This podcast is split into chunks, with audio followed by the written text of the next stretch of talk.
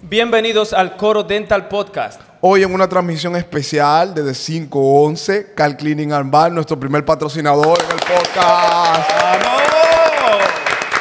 Estamos activos Sergio, hoy. Sergio. Gracias a Sergio Torres por ser nuestro primer apoyo en este podcast. Gracias, Vamos, gracias, hermano, gracias. Entonces, ¿de qué vamos a hablar hoy? Eh, chicos, Está picante. está picante hoy.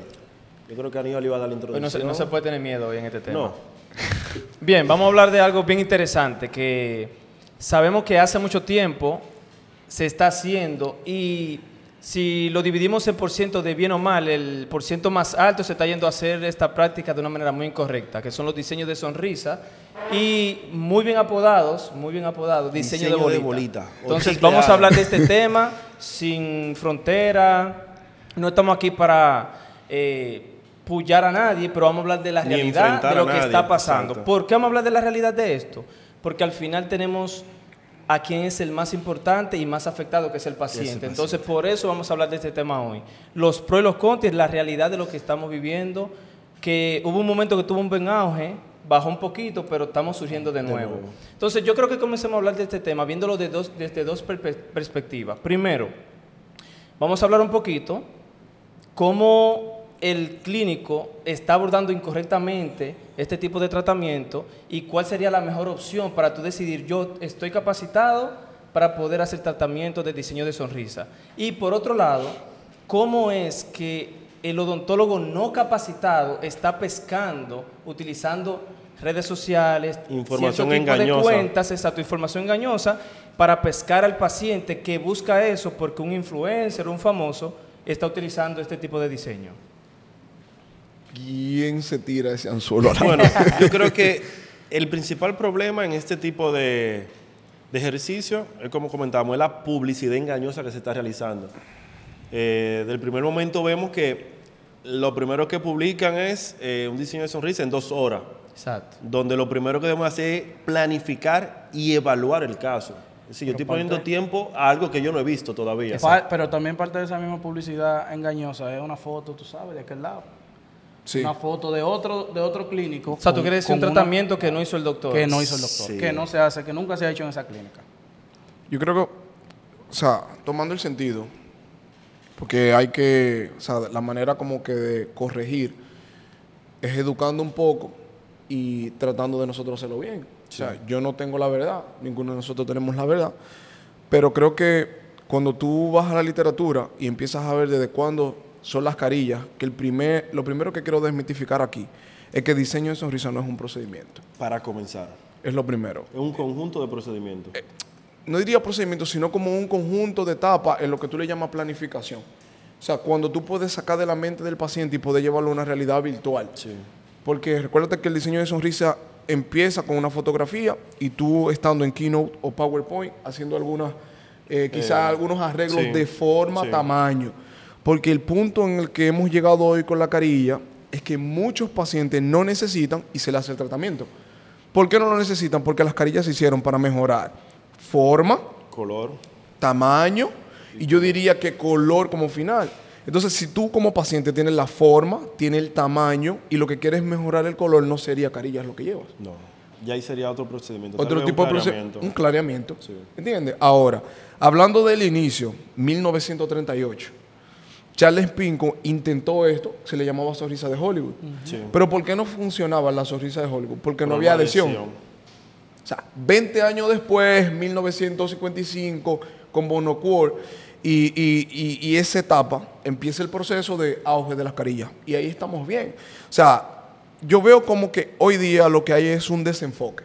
Entonces, no es que es algo nuevo, es que no entendemos cómo empezó y cómo debemos de proceder. Yo entiendo que primero el, el- el factor principal de lo que son esa- ese tipo de problemáticas in- infiere lo que es la planificación. Porque si no empezamos con una planificación correcta, nosotros vamos a tener un resultado incorrecto. Pero al- vamos, vamos, vamos en el camino. El camino está que tú le preguntas a las personas quién fue que, que inventó la carilla y de dónde nace. Nadie No sabe. sabe, Entonces, yo no puedo hacer algo que yo no sé dónde, de dónde venga, porque lo que hace la diferencia entre especialistas y profesionales y técnicos en un área es la formación. Entonces, estamos teniendo problemas con la formación.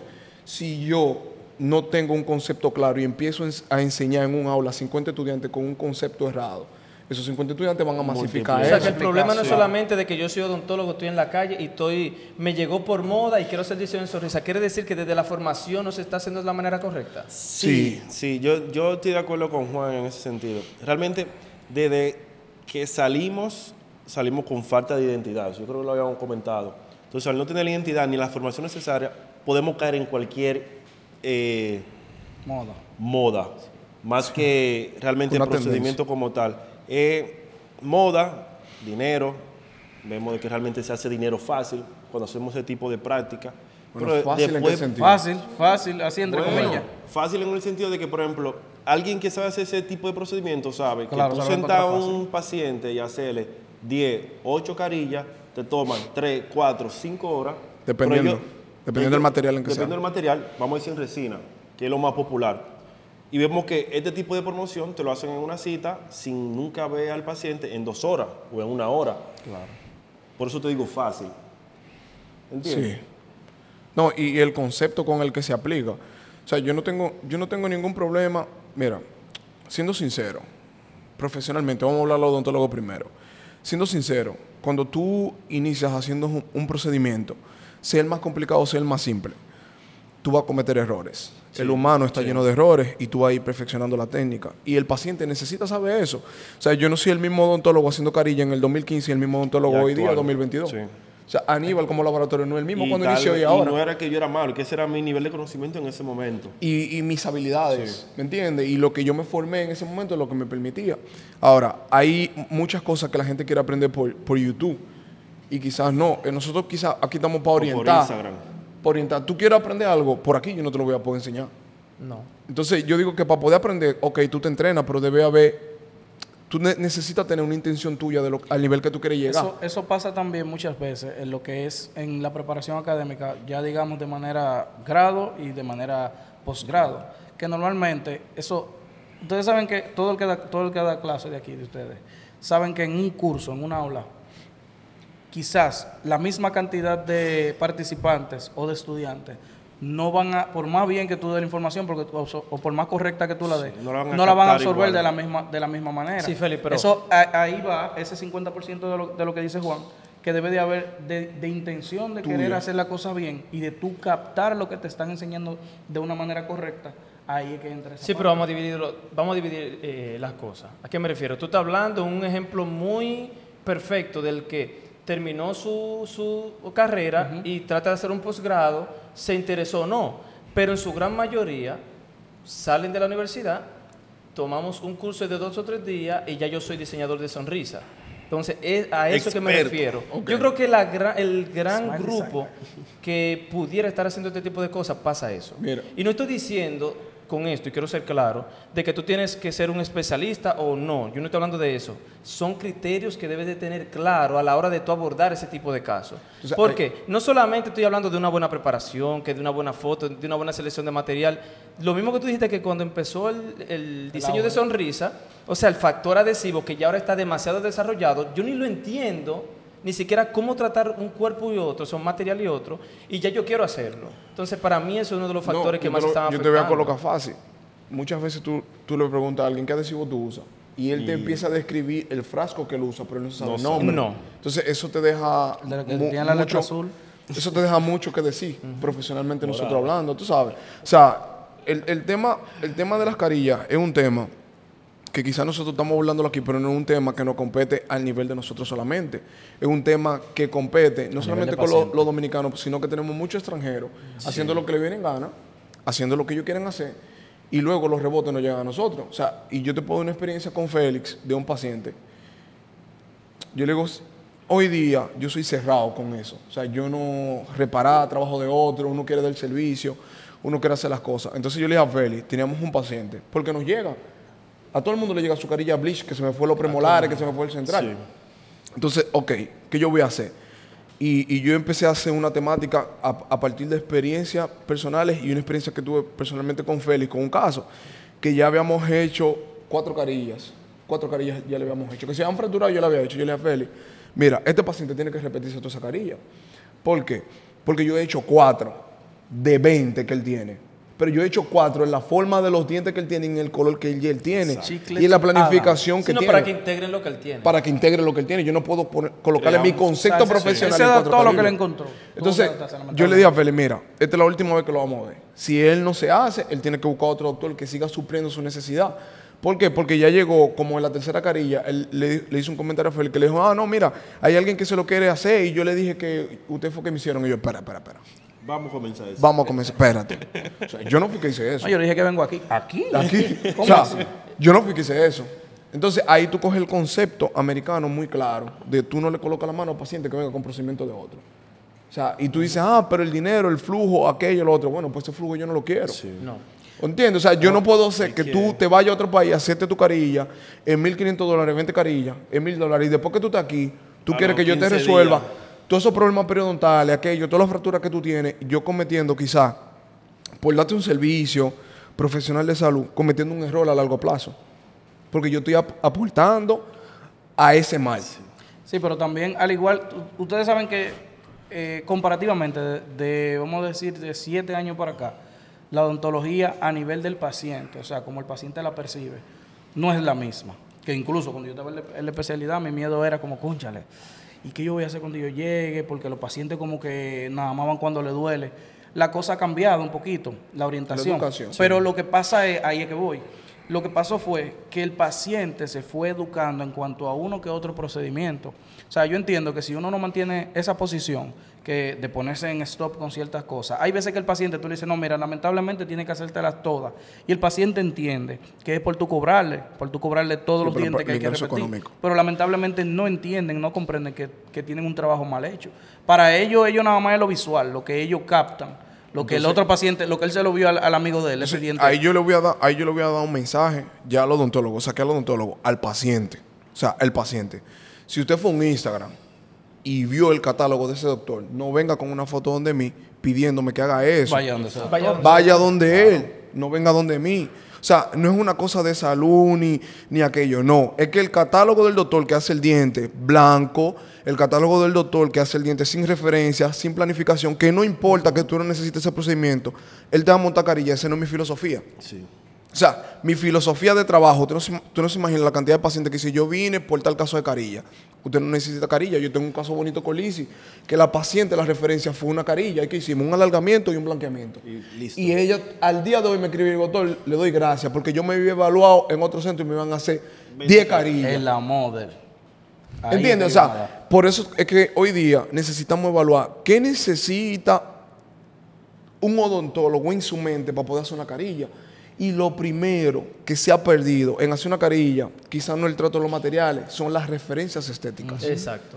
Porque entonces, Y funcionales sobre todo. Sobre todo. o sea, Funcionales, porque ese mismo caso, no hay función. no hay función, por eso todos los dientes inferiores en incisal tienen... una pista de aterrizaje. Claro, porque no, no sí, ¿qué es lo que puede. tiene? Una pista de aterrizaje. Él hizo totalmente. Porque no hay espacio. Y si no hay espacio, tú no puedes hacer una carilla en inferior.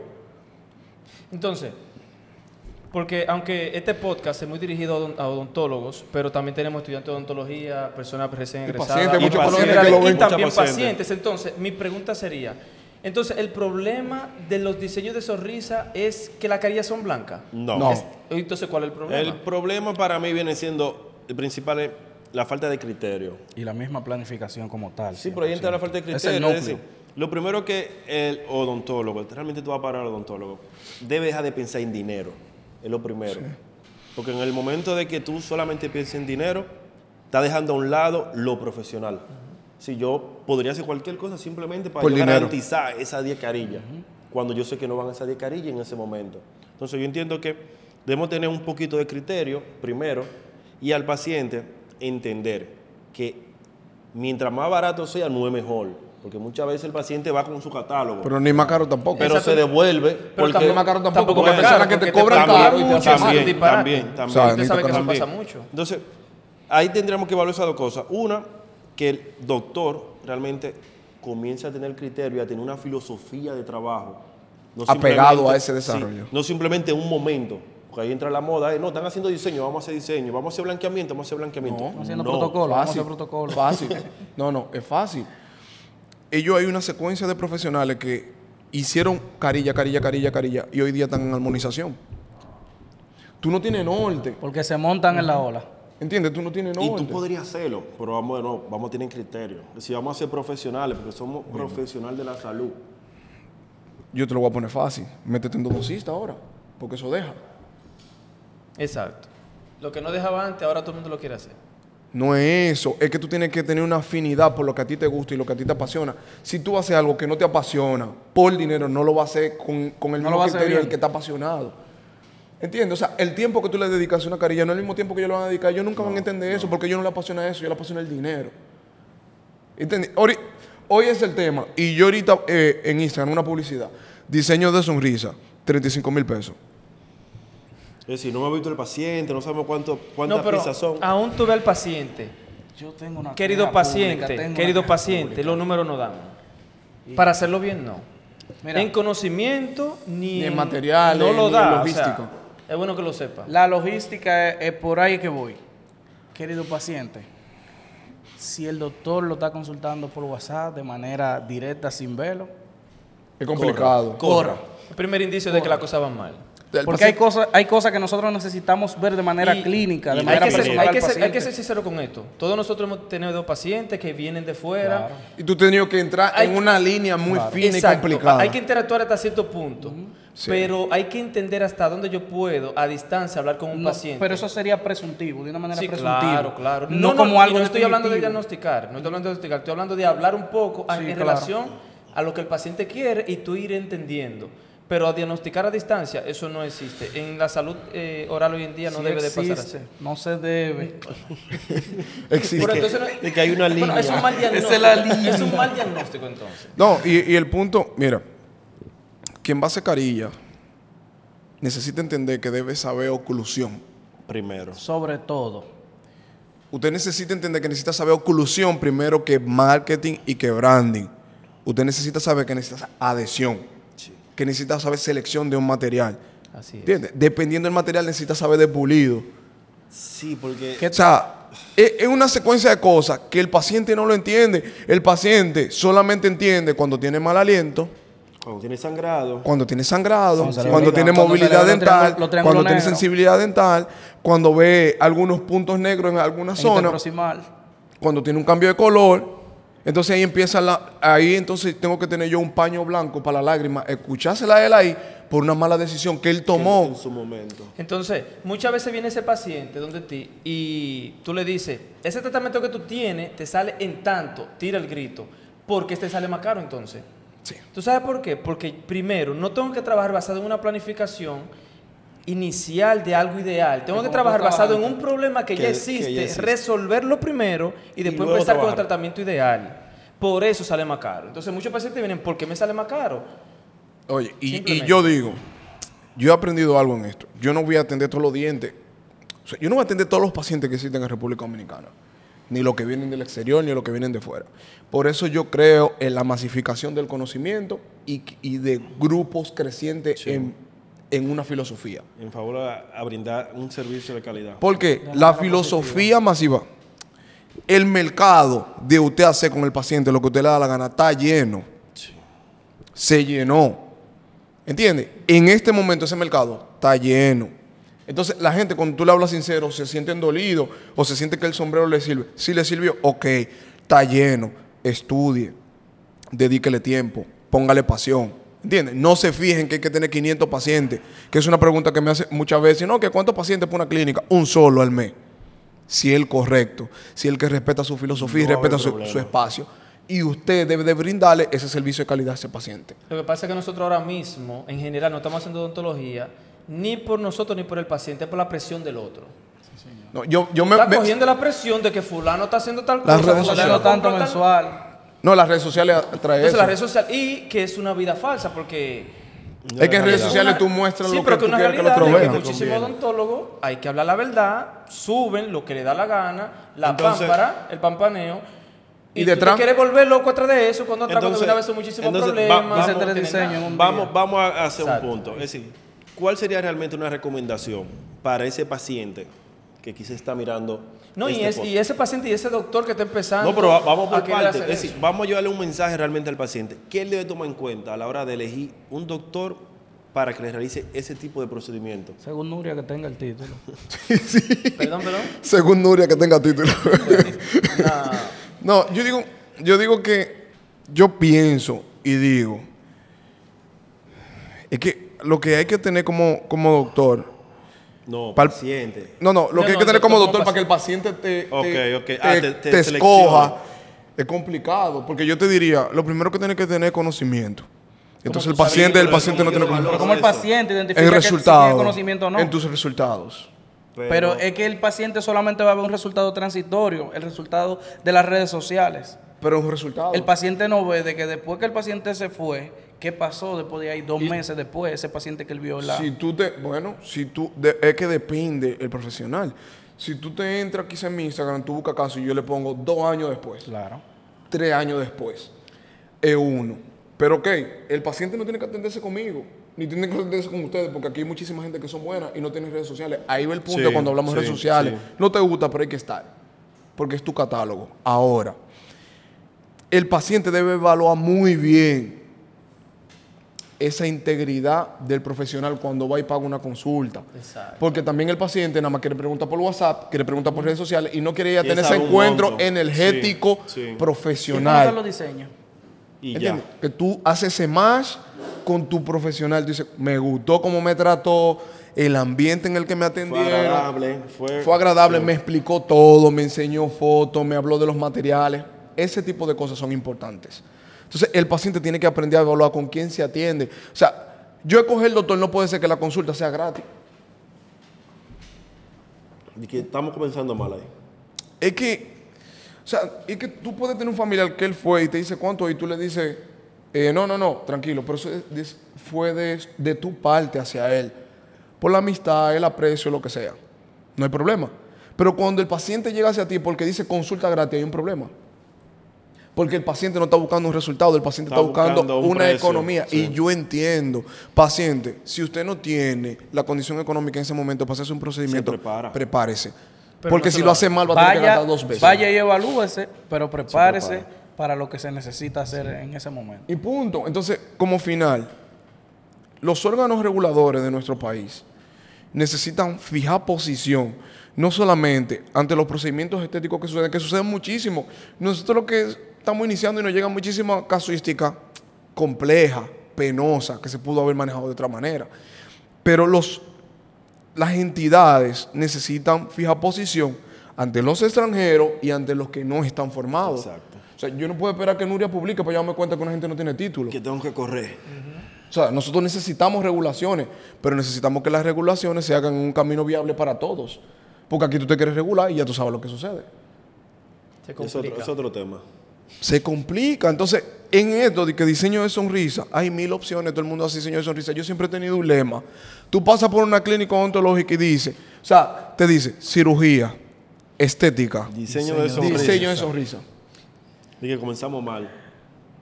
O sea, en tu clínica, en tu banner afuera, tú tienes, tú tienes eso. especialidad diseño de Tú sonrisa. tienes eso en tu clínica. No, no hay ni una especialidad que yo me hacía en mi clínica. Como tal, no. Loco, tú- en tu clínica tú no tienes ni un letrero del tipo de procedimiento que tú haces. No, no. Ni se Entiendo, viven subiendo fotos únicas y exclusivamente de eso. ¿Entiendes? O sea, nosotros no, no- yo en mi clínica ni mi nombre tengo afuera. Yo creo que yo tampoco. ¿Entiendes? O sea, el punto está en que el paciente debe coger un camino correcto, pero el odontólogo debe esforzarse. Porque la responsabilidad del, del profesional en formación. Claro que sí. Entonces, ¿cuál es la recomendación que tenemos entonces para el doctor? Ya tú planteaste alguna para el paciente, si qué debe tomar en cuenta. Pero ahora para el doctor, que ustedes creen Nútrete de conocimiento, única y exclusivamente. Sin conocimiento no hay un avance ni hay buenos resultados. Lamentablemente, todo el que se monta en esa ola va detrás de tener un resultado, pero si tú desconoces cómo obtenerlo, No se ya ahí tú puede. estás cogido. No, y como odontólogo tú debes de saber tus fuertes y, y- Tu- y qué te gusta, qué te atrae. Eso O sea, yo no es un punto bueno. querer hacer las cosas porque otro lo está haciendo. ¿Me entiendes? Entonces, como profesional, no haga lo que el otro hace, simplemente, o sea, no lo haga porque él lo hace. Tú tienes que saber cuál es tu fuerte. Por ejemplo, Juan Félix, pregúntale, después que salió de la universidad, ¿cuántas extracciones él ha hecho? No, es que, es que eso ¿Cuántas no tú es- has hecho? No es mi fuerte ninguna. ¿Por No es mi fuerte ¿Por ni mi pasión. Entiende. No es mi fuerte ni mi pasión. Entonces- pero yo tengo como ganar. Yo busco a alguien en la clínica que lo haga. Exacto. Sí, Es ganar, no ¿qué tú quieres? Eso no es problema. Busca a alguien en la clínica con esa capacidad y esa pasión y listo. Pero yo siento que también uno de los- de los puntos que debe tener ese profesional es un poquito también de honestidad. ¿En qué sentido? ¿En qué sentido? En que, por ejemplo, Se pasó el yo sé... ¿Está hablando de los, live, de, de los seguidores falsos eh, para llamar a la gente? No, no tanto esa parte, eso es otra cosa. Ah, pero ok. eso está bien, eso es publicidad, yo eso lo puedo perdonar.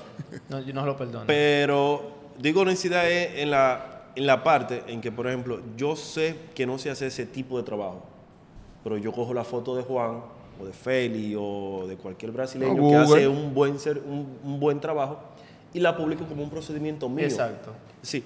Cuando el paciente viene donde mí a buscar ese tipo de trabajo, No tengo cómo hacerlo. yo no sé cómo reproducirlo. Atención pacientes, pregúntale al doctor por su cámara. Ya Enséñame hablamos la foto de la fotografía. cámara, enséñamela en radio. de que, fotografía. di que vemos un Instagram perfecto en foto y cuando vamos a la clínica, el pana me está haciendo fotos con el teléfono. Sí, eso no fue él. No Entonces, combina. ahí es la que te digo, hace falta un poquito de honestidad. Si yo como profesional tengo que saber que lo que yo estoy vendiendo lo puedo hacer, es lo primero. Es así. Sí. Porque muchas veces vendemos cosas que simplemente lo publicamos porque yo lo cogí de un lado, que se ve bonito, pero yo sé que yo no tengo el nivel para hacer ese tipo de trabajo. Eso es ser deshonesto. ¿Entiendes? Entonces, Y capacitarte de la manera correcta. O sea, si ya tú sabes qué es lo que te gusta, dedícale esfuerzos, tiempo y dinero a eso. Y, Y, y- la práctica es el buen maestro, pero que te guste. Pero no, o sea, el conocimiento no viene por evaporación. entonces, uno- una de las cosas que nos hace formarnos son las prácticas, que Aníbal mencionó. Pero las prácticas no tienen que ser en el paciente. Nosotros hoy día podemos utilizar dentoformo fuera de boca para nosotros afinar nuestra práctica. Yo no puedo estar afinando práctica en un, paciente, que- real y que está pagando. y que está pagando un servicio. Entonces, necesitamos nosotros ser conscientes. Nosotros no somos perfectos. Ninguno de los que estamos acá somos perfectos. Hemos pasado los procesos, estamos pasando los procesos, porque a nosotros no- nos gusta mostrar los procesos vividos porque se puede. Claro. O sea, se puede. Ahora, en carillas es un procedimiento que puede quedar muy bonito cuando se realiza bien, pero puede ser una tortura eterna para el paciente cuando se hace muy mal. Y cuando te digo eterna, tú pasas a ser un paciente saludable oralmente, Un paciente con problemas. con problemas periodontales, periodontal. pérdida de órganos dentales por movilidad y una periodontitis agresiva por esas carillas y esa retención de microorganismos en esas áreas que te puede complicar. Entonces, lo mejor es, las carillas no son malas cuando son bien realizadas. Pero tiene sus Siempre indicaciones. tiene, cada caso tiene sus No, indicaciones. y sus indicaciones. Bien, si no son bien indicadas y bien realizadas, se complica. Entonces, déjeme decirle algo. Está muy bueno el tema, pero tienen que suscribirse. Estamos viendo que se están entrando al canal Abrechá. a. Suscríbete. Vamos a suscribirnos, Dale vamos a like. darle like, vamos a comentar. Y Compartan. no estamos en contra de hacer un buen diseño. Vamos a ponerle el nombre, vamos a dejarlo así. Un diseño. Estamos en contra de esos diseños de bolita. Sin referencias. Son raras. Son bailadas. Señores, y vamos a darle gracias ya para terminar aquí a 511 por permitirnos transmitir desde acá. Gracias por el espacio. Y gracias por siempre tener las puertas abiertas para acogedor. nosotros. Vengan por aquí en estos días que está lluvioso, ya dos días después o un día después No, de pero esta si le ponen cera pueden venir, que agua vengan se a darle repele. para acá. Si tiene cera, no Claro. se ensucia igual. Así que pueden venir aquí, compartir eh, en un espacio acogedor, no solamente lavar el vehículo, sino que también sus... disgustar un poquito de vino, vino, Ay. al- diferentes alcoholes finos que nosotros, Transmisión de Fórmula 1 también. su carrita, pueden venir acá y así estar en un, en un espacio aquí en San Pedro apoyando a los emprendedores de nuestra ciudad. Y ellos nos apoyan a nosotros. Así que muchas gracias y los esperamos en el próximo podcast de El Coro Dental Podcast. Vamos allá. Este siempre termina con el vamos allá.